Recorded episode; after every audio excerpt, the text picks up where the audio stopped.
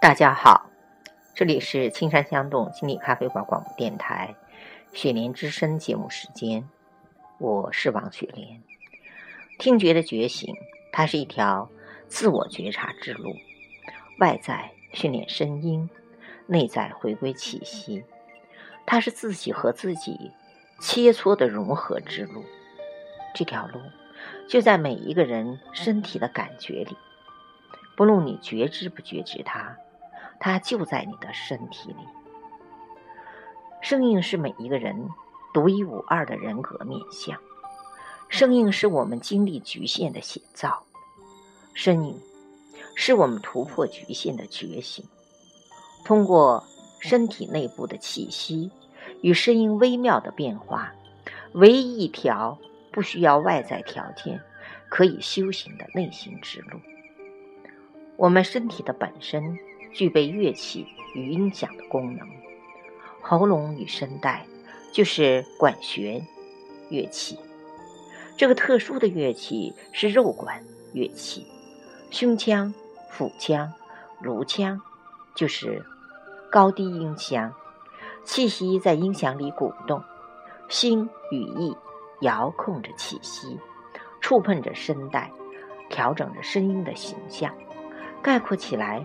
掌握了声点、音点、气息点三要素，就可以唱出美妙的歌曲了。听起来容易，道理也简单，可是做到确实不容易。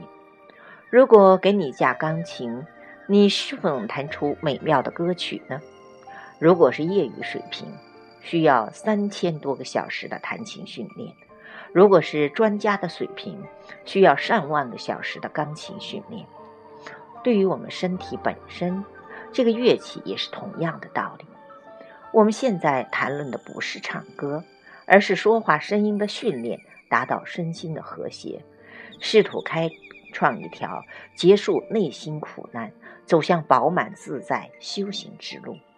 我记得乐师曾经说过：“弦太紧会导致崩断，弦太松发不出声音。”我们唱歌说话都是如此，保持中庸之道便是中国的文化，精准到了黄金分割线零点六一八，它是万事万物最佳的状态，犹如鸡蛋椭圆的形状，它具有发展的方向性。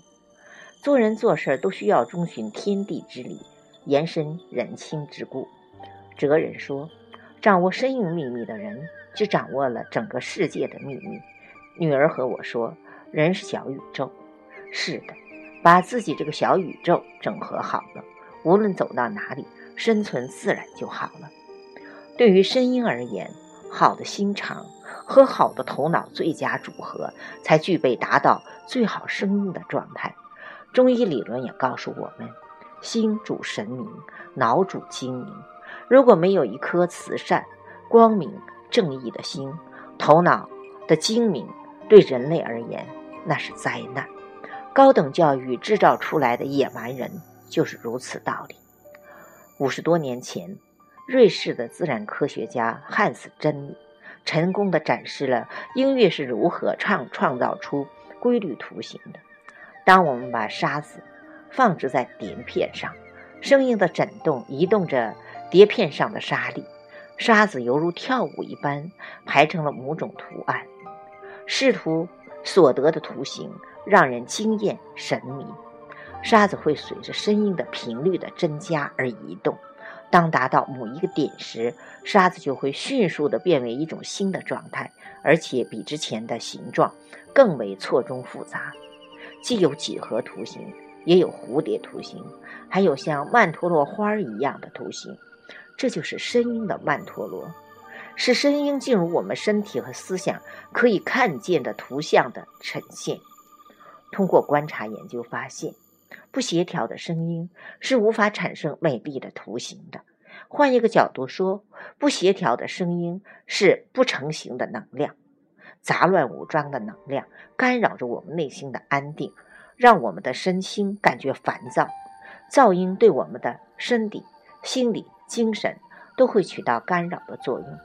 如果深一步探究，聒噪的声音，它具有野性的动能，它里面藏着攻击、吞噬、覆盖性的侵犯。很快时间就到了，感谢听众朋友们和我的心在一起。下次将继续传播有关声音的故事。